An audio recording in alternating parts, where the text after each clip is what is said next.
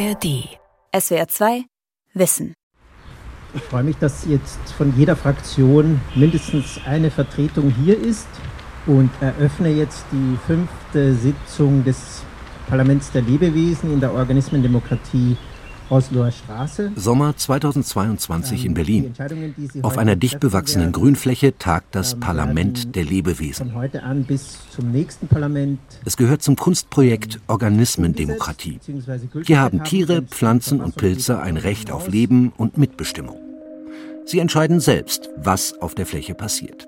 Die haben alle die gleichen Rechte und das ist uns wirklich sehr wichtig, dass da keine Unterscheidungen gemacht werden. Also dass auch wirklich die Bakterien und die Schleimpilze die gleichen Rechte haben wie die Amsel und der Fuchs.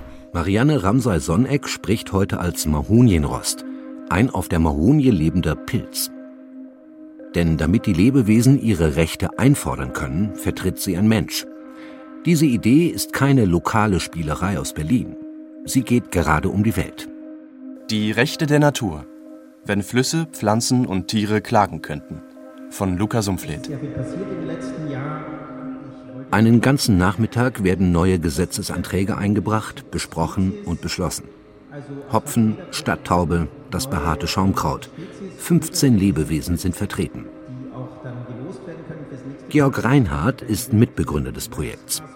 Wie andere Demokratien lerne auch die Organismendemokratie ständig dazu.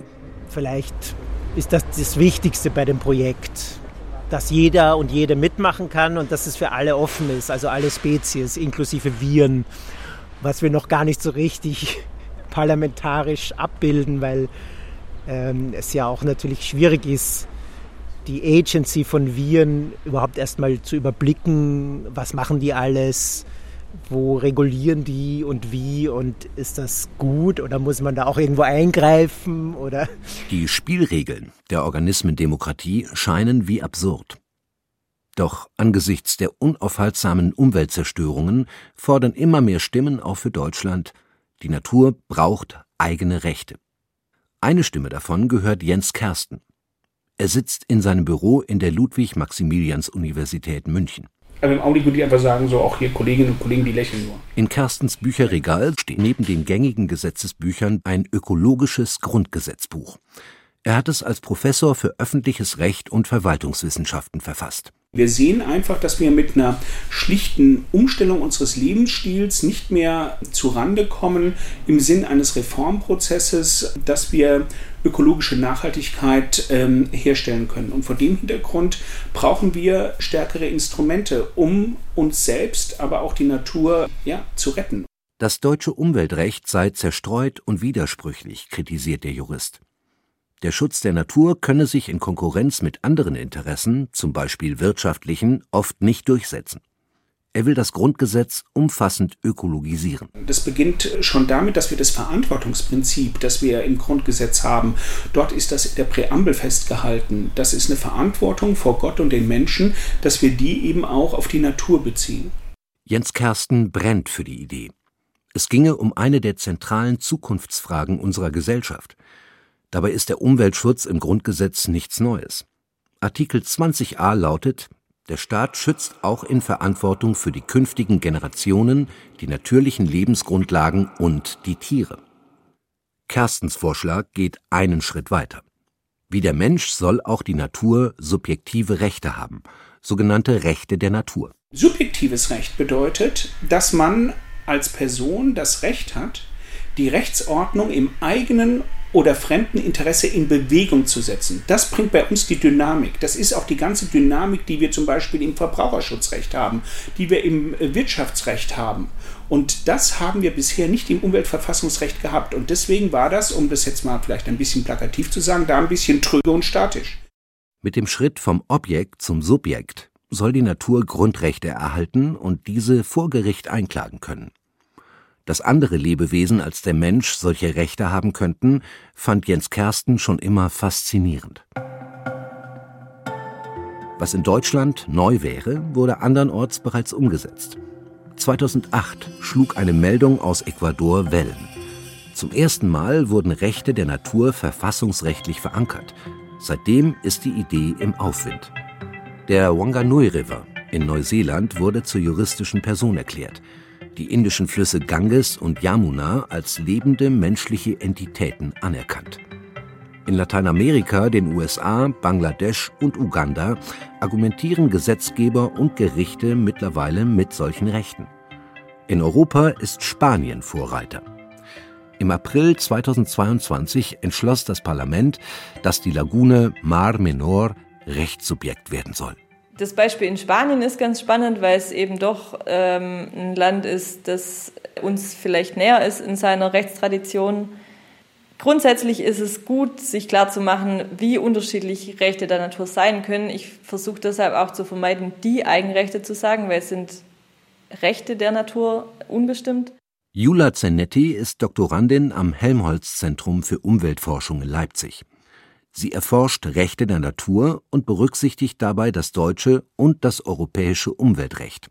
Ich sehe die Eigenrechte oder die Anerkennung von Eigenrechten als einen weiteren großen Schritt in die Richtung, in der sich das Umweltrecht eigentlich sowieso schon bewegt. Also hin zu einer umfassenden Anerkennung oder umfassenden Berücksichtigung von Interessen der Natur, von einer starken Gewichtung im Kollisionsfall und eben auch der gerichtlichen Durchsetzbarkeit von Umweltrecht. Einen Versuch dazu hat es in Deutschland schon gegeben. Als Unternehmen giftige Stoffe in die Nordsee leiteten, hatten Umweltverbände bereits 1988 mit der sogenannten Robbenklage einen Präzedenzfall geschaffen. Das zuständige Gericht wies die im Namen der Robben eingereichte Klage jedoch ab. Tiere seien juristisch nun mal Sachen und keine Personen. Das möchte der Jurist Jens Kersten im Grundgesetz ändern. Konkret im Artikel 19 Absatz 3. Da steht drin, dass juristische Personen, also zum Beispiel eine Aktiengesellschaft, eine GmbH oder einen Verein, sich auf die Grundrechte berufen kann, die ihrem Wesen nach auf diese juristische Person, also auf diese Aktiengesellschaft, diese GmbH und diesen Verein anwendbar sind. Ich würde vorschlagen, wir schreiben in diesen 19 Absatz 3 jetzt auch ökologische Personen rein. Wer diese ökologischen Personen genau sind, müsse der Gesetzgeber festlegen. Hier wird es nahelegen, zum Beispiel bei Tieren eine individuelle Berechtigung ähm, vorzusehen. Das bedeutet, dass man dann sich fragt bei Tieren, na, welche Grundrechte sind denn jetzt dem Wesen nach auch auf ein Tier anwendbar? Da wäre das auf jeden Fall die Bewegungsfreiheit, das Recht auf Leben, das Recht auf körperliche Unversehrtheit und Gesundheit. Juristisch erscheint die Lösung klar. Einfach ein paar Wörter im Grundgesetz ergänzen. Doch sind Rechte der Natur heute, mehr als 30 Jahre nach der Robbenklage in Deutschland vorstellbar? Macht euch die Erde untertan, heißt es in der Bibel. In Deutschland und dem westlichen Weltbild gelten Natur und Mensch als Gegenspieler. Einklagbare Rechte für die Natur erscheinen in den auf den Menschen ausgerichteten westlichen Rechtsordnungen nahezu revolutionär. Juni 2022 auf dem Münchner Rotkreuzplatz. Unter einem blauen Pavillon der Tierschutzpartei steht auf einem Banner Tierrechte in die Parlamente. Am Stand hält sich Hans-Leo Bader für Diskussionen bereit. Ja, die Forderung auf rechtlicher Ebene, sage ich mal, ist, ähm, die Natur zu einer Rechtsperson zu machen. Wir haben ja, ich darf das vielleicht mal kurz herholen. Bader ist Vorstandsmitglied der Deutschen Umweltstiftung. Er hat ein Volksbegehren ins Leben gerufen, das seit September 2021 Unterschriften für eine Änderung der bayerischen Verfassung sammelt. Also die Formulierung ist ja im 101er der bayerischen Verfassung, jedermann hat die Freiheit, innerhalb der Schranken der Gesetze und der guten Sitten alles zu tun, was den Rechten der anderen und den Rechten der natürlichen Mitwelt nicht schadet. Das ist die Änderung, wo eben ähm, sozusagen die Rechte der natürlichen Mitwelt dann entsprechend ähm, ja, fixiert werden sollen. Die Initiative sei parteiunabhängig. Um sie zu finanzieren, brauche es allerdings Bündnispartner wie die Tierschutzpartei. Man braucht in jedem Fall am Ende eine einfache Mehrheit von 51 Prozent und zweieinhalb Millionen Ja-Stimmen zusätzlich als Quorum. Also es ist eine sehr, sehr hohe Hürde. Was, glaube ich, auch ganz gut ist, wenn eine Verfassung geändert wird. Hans-Leo Bader packt gerne an. Schon 2019 war er am erfolgreichen Volksbegehren Rettet die Bienen beteiligt. Über 1,7 Millionen Menschen haben einen Vorschlag zur Änderung des bayerischen Naturschutzgesetzes unterschrieben, um den Pestizideinsatz zu senken. Wir diskutieren ja immer über einzelne Geschichten. Ich habe das hier am Stand auch heute wieder gehabt, wo es dann immer gleich in die Details geht, wo man sagt, ja, was muss man denn hier ändern, was muss man da ändern. Und ich glaube, dass wir grundsätzlich was ändern müssen. Die Bundesregierung ist davon noch nicht überzeugt. Für den Klima- und Naturschutz ist aufgrund des Klimabeschlusses derzeit keine Grundgesetzänderung geplant. Der Hintergrund nach einer Klage urteilte das Bundesverfassungsgericht im März 2021, die Bundesregierung müsse ihr Klimaschutzgesetz überarbeiten. Es sei mit Artikel 20a des Grundgesetzes nicht vereinbar, nicht ambitioniert genug. Dass das höchste Gericht Deutschlands die Regierung zu mehr Klimaschutz zwingt, galt als Paukenschlag. Der Effekt blieb überschaubar. Ein Gutachten des Öko-Instituts befindet, dass die Klimaschutzziele bis 2030 mit den derzeit geplanten Maßnahmen verfehlt werden. Daher sind neue einklagbare Rechte nötig, meint der Jurist Jens Kersten. Als Schub.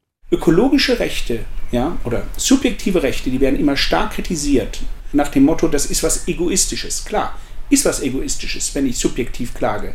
Aber man darf nie vergessen, es hat auch eine allgemeine Funktion, weil Konflikte ausgelöst werden und durch diese Konflikte die Gesellschaft in diesem Fall ökologisch transformiert wird. Zum Beispiel erntest, das heißt, es muss genügend für die anderen Spezies da bleiben also dass du sozusagen das Ausmaß der Nutzung festlegst. Im Parlament der Lebewesen in Berlin sorgt ein Gesetzesantrag heute für viel Gesprächsbedarf, erzählt Georg Reinhardt. Sicherlich werden die auch diese Fruchtkörper nutzen, wenn sie da sind. Wir haben darüber diskutiert, ob es legitim ist, dass auch Menschen, die ja auch Staatsbürger dieser Organismendemokratie sind, ob die eben auch äh, zum Beispiel bestimmte Pflanzen essen dürfen.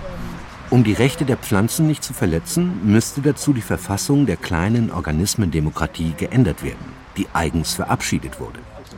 Die Aussprache unter den 15 Teilnehmenden scheint gut zu funktionieren.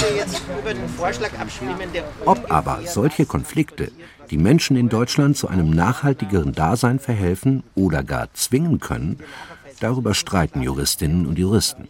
Meine Sorge wäre, ob man durch diese Rechte der Natur nicht mehr Konflikte schafft, als man löst. Katja Gelinski ist promovierte Juristin und Wirtschaftskorrespondentin bei der Frankfurter Allgemeinen Zeitung. Sie hält die Debatte für verfehlt. Den großen Aufgaben im Umweltschutz werde sie nicht gerecht. Und dann kommen ja auch immer so Beispiele, die das Ganze dann leicht ins äh, Lächerliche ziehen, indem man dann äh, also so rhetorisch fragt, ja, brauchen wir dann jetzt auch künftig die Rechte für die Ameise oder den Grashalm? Würde man jedem Tier individuelle Rechte geben, würde das zu unlösbaren Konflikten führen, findet Katja Gelinski. Haustierhaltung, Fleischkonsum, Viehzucht, Viele menschliche Interessen ließen sich mit denen von Tieren kaum vereinbaren. Das Thema sei ganz schön komplex, weiß auch Doktorandin Jula Zenetti. Aber Trotzdem denke ich, man muss die Debatten ein bisschen auseinanderhalten, weil mindestens die ethischen Begründungen unterschiedlich sind und eben auch ganz entscheidende Fragen, wie zum Beispiel, was passiert mit Haustieren, was passiert mit Nutztieren, die einfach von der Tierrechtsdebatte beantwortet werden müssen, wenn Tierrechte anerkannt werden sollen, äh, für die Eigenrechtsdebatte aber eher äh, eine untergeordnete oder keine Rolle spielen. Bei den Eigenrechten gehe es vor allem um ökologische Kreisläufe, betont Jula Zenetti. Katja Gelinski hat den Eindruck, dass sich die Befürworterinnen und Befürworter nicht ganz einig sind. Die argumentieren dann einerseits ähm, damit, dass man den Eigenwert der Tiere und Pflanzen anerkennen solle. Dann argumentieren sie aber auch mit dem Klimawandel, wobei es ja, wie man anhand dieser Windräder sieht, also da durchaus auch Konflikte gibt. Ja, und schließlich ginge es ja auch darum, die Existenzgrundlage für uns Menschen zu sichern. Also das sind, finde ich, völlig unterschiedliche Begründungsansätze. Die Befürchtung, bei Themen wie dem Ausbau erneuerbarer Energien könnten einklagbare Rechte unlösbare und damit unendliche Konflikte verursachen. Jens Kersten will daher weitere Änderungen vornehmen. Er fordert ein Grundrecht auf eine ökologisch gesunde Umwelt und will das Eigentumsrecht ergänzen. Eigentum verpflichtet, sozial und ökologisch. Aber es geht bei den Rechten der Natur, bei der Ökologisierung ähm, der Rechtsordnung nicht darum, das Ökologische gegen das Soziale auszuspielen, sondern eigentlich geht es ja darum, dass wir die drei Prinzipien haben, die unsere Rechtsordnung historisch ausmachen. Die bürgerliche Revolution mit der individuellen Freiheit, verbunden mit der sozialen Revolution in der industriellen Revolution und nun mit der ökologischen Revolution. Es ist ein Add-on, es ist kein Ausspielen dieser Konflikte und dieser Prinzipien gegeneinander. Es sei schwer abzusehen, welchen Effekt Rechte der Natur in konkreten Fällen hätten. Rechtsprechung und Gesetzgebung entwickeln ihre eigene Dynamik. In Ecuador wurden Eigenrechte 14 Jahre nach Inkrafttreten der Verfassung im Jahr 2008 zum ersten Mal auch auf ein Individuum angewandt. Im Fall einer als Haustier gehaltenen Äffin entschied das Verfassungsgericht, dass Tieren ein Recht auf freie Entfaltung ihres tierischen Verhaltens zusteht. Katja Gelinski sieht ein entscheidendes Problem bei solchen Konflikten. Die werden ja nicht dadurch weniger, dass ich jetzt der Natur Rechte übertrage, weil es am Ende immer wieder die Menschen sind, die die geltend machen müssen. Das ist der Haken an der Sache. Kann der Mensch überhaupt wissen, was eine Robbe, eine Äffin, ein Mahonienrostpilz oder ein bayerischer Fluss wollen? Die Leusach ist ein Fluss, der jetzt nicht zeigt, hier bin ich. Klaus Biegert hat als Journalist in den 70er Jahren über Aufstände der indigenen Bevölkerung in den USA berichtet. Das hat ihn geprägt. Heute schreibt er an einem Drehbuch über die Geschichte der Leusach. Sie soll Botschafterin des bayerischen Volksbegehrens werden. Warum die Leusach? Ich habe mir gedacht, es ist, es ist wichtig, einen Fluss zu wählen, a, der, der durch meine Heimat fließt, aber auch b, der nicht unmittelbar bedroht ist. Wir können ganz anders in die Diskussion einsteigen, wenn Schönheit plötzlich äh, uns alle zusammenführt, um für die Leusach zu sprechen. Und natürlich gab es Begnadigungen und natürlich gibt es da dieses unterirdische Wasserkraftwerk in Schledorf und so. Aber insgesamt fließt die Leusach durch eine wahnsinnig schöne Landschaft. Sollte das Volksbegehren gelingen, wären Klagen gegen Verschmutzungen oder Uferbegradigungen denkbar. Klaus Biegert kennt die Einwände. Woher willst du wissen, was die, was die Leusach will? Und dann sage ich, naja, wenn wir eine interdisziplinäre Gruppe aus Menschen, die an der Leusach wohnen, Limnologen, Stäubungswissenschaftler, Zoologen, also wenn wir so alle Aspekte Botaniker zusammenfassen, dann können die eigentlich schon ziemlich genau alle gemeinsam sagen, was die Leusach will oder was ein Fluss will. Doch ist die menschliche Perspektive nicht sogar vielversprechender für den Umweltschutz? Wenn Wälder Grundwasser filtern oder Insekten Blüten bestäuben, hat das einen wirtschaftlichen Wert. Der Mensch profitiert von einer gesunden Umwelt. Konzepte, die Natur wegen ihres Nutzens für den Menschen zu schützen, gibt es daher schon lange. Doch kurzfristige menschliche Interessen werden den gemeinsamen Interessen von Mensch und Natur viel zu häufig untergeordnet.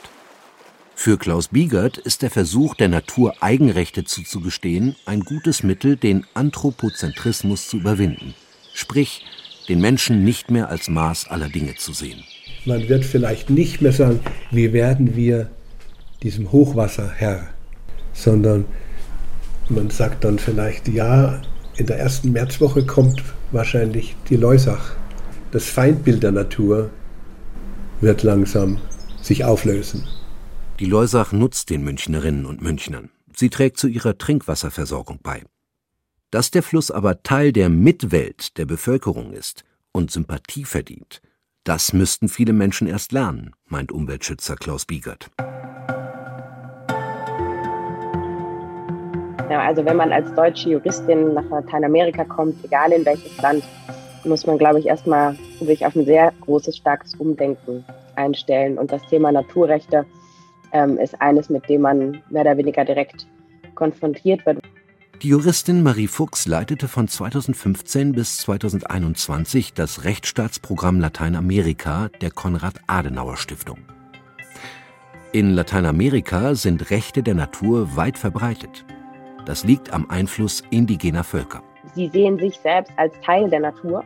Sie stammen aus der Natur und gehen auch an die Natur zurück. Wenn Sie selbst Rechtspersönlichkeit haben, muss auch die Natur Rechtspersönlichkeit haben. Das ist für Sie so eng miteinander verbunden, dass das nicht trennbar ist. In Kolumbien sprach das Verfassungsgericht dem Rio Atrato 2016 eigene Rechte zu. Der Fluss wurde durch Chemikalien aus dem Bergbau verseucht. Die indigene Bevölkerung verlor ihre Lebensgrundlage. Da haben sie zum ersten Mal eben aus dieser intrinsischen Verbindung eine erweiterte Verfassungsauslegung vorgenommen und haben sogenannte biokulturelle Rechte ähm, der Natur abgeleitet, aber immer in der Verbindung zu den indigenen Rechten. Und das ist, glaube ich, wichtig, weil das in Europa natürlich so nicht existiert. Dass ein Gericht in Deutschland so argumentiert, ist kaum vorstellbar. 2019 zeigte eine Studie des Bundesumweltministeriums, 91 Prozent der Deutschen haben zwar große Sorgen angesichts der Naturzerstörung und sehen es als Pflicht des Menschen, die Natur zu schützen. Dass auch der Mensch ein Teil der Natur ist, gaben aber nur drei Prozent der Befragten an. Der Graben zwischen Natur und Kultur scheint in Deutschland tief. Die Vorstellung von der Natur als Objekt fest verwurzelt. Alles kein Argument, Eigenrechte nicht in die Verfassung zu schreiben, meint Jens Kersten. Die Zeit drängt. Wir müssen das hier auch anders umsetzen, so dass es auch zu unserer Rechtskultur passt. Und das ist schon deswegen notwendig, weil wir gar nicht so viel Zeit haben, die Rechtsordnung ähm, so umzugestalten, dass wir vielleicht auch ein sehr viel intuitiveres Verhältnis zur Natur haben. Sind Rechte der Natur eines der letzten Werkzeuge, zu denen der Mensch greifen kann? Um sich selbst Grenzen zu setzen? Wie wenig Zeit verbleibt, um Antworten auf die Naturzerstörung zu finden, wird immer deutlicher. Etwa 150 Arten verschwinden täglich von unserem Planeten. Bis neue Rechte wirksam werden, können Jahre vergehen. Jula Zanetti schlägt vor, bis dahin bestehendes Umweltrecht so gut wie möglich zu nutzen und zu erweitern. Für die Zukunft seien die Eigenrechte aber wichtig. Ich denke auch, man muss nicht vor der Anerkennung schon alle überzeugen, sondern die Anerkennung arbeitet ja auch in die Richtung. Also so, so eine tiefgreifende Änderung in der Gesellschaft geht nicht von heute auf morgen. Langsam wendet sich das Blatt in einigen Ländern zugunsten der Natur. Der Rio Atrato in Kolumbien ist heute besser geschützt. Seine Rechte gelten nicht nur symbolisch. Das liegt nicht zuletzt an Regierungswechseln und mehr politischem Willen. Eigene Rechte allein werden die Natur auch in Deutschland nicht retten.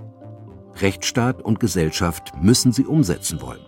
Jens Kersten hat daher weitere Vorschläge.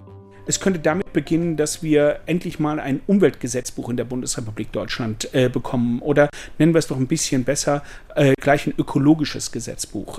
Das wäre zum Beispiel ein zentraler Punkt. Ich glaube auch, dass der politische Prozess damit losgehen könnte, dass eine Naturbeauftragte in den Deutschen Bundestag eingeführt wird, um einfach das ganze politische Management der ökologischen Frage im parlamentarischen Regierungssystem effektiver zu gestalten. Ob Rechte der Natur ihren Weg ins deutsche Grundgesetz finden werden, ist derzeit nicht absehbar. Vor kurzem ist das ökologische Grundgesetz von Jens Kersten erschienen. Die Liste an Vorschlägen ist lang.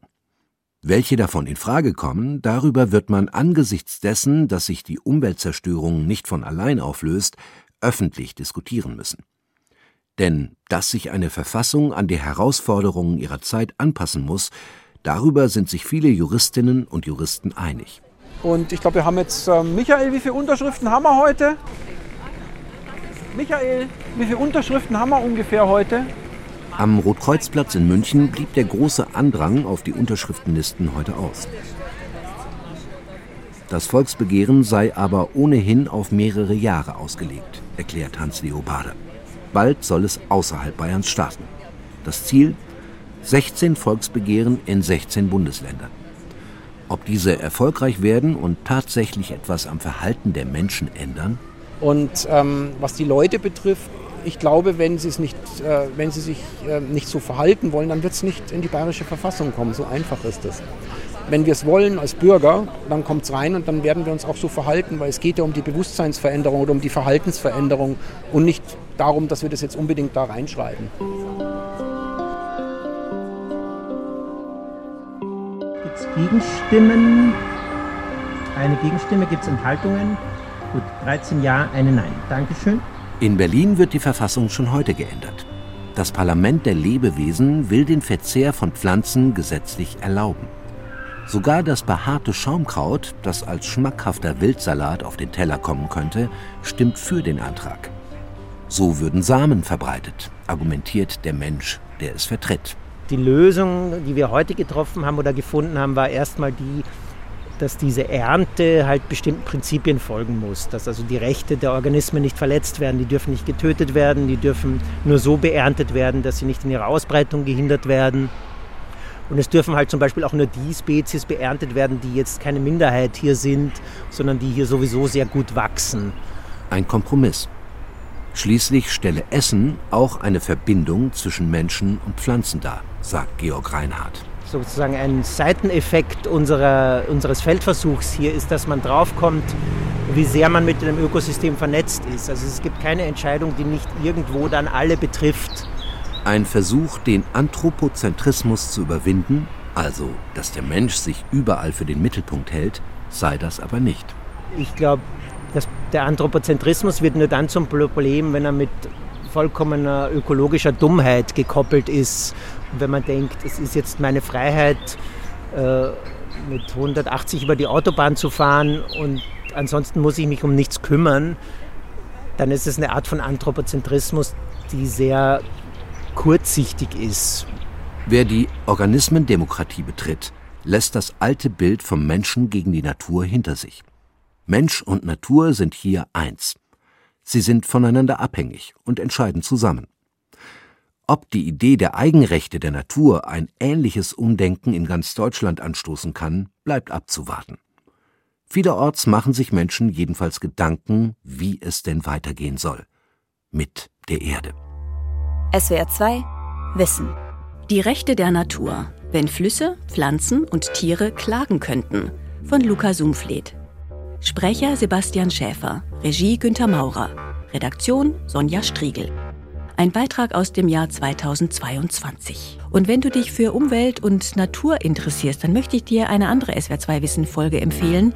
Sie heißt Frühe Kulturen im Klimastress und ihre Antworten auf Hitze, Dürre und Kälte. Interessant daran ist, wurde es heißer, kälter oder trockener in der Vergangenheit, mussten menschliche Gemeinschaften ihre Traditionen aufgeben und haben dann oftmals neue Ideen ausprobiert.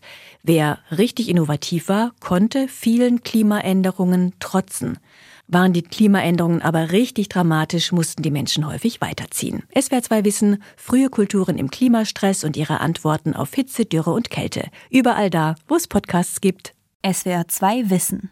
Alle Folgen in der ARD Audiothek. Manuskripte und weitere Informationen unter swr2wissen.de.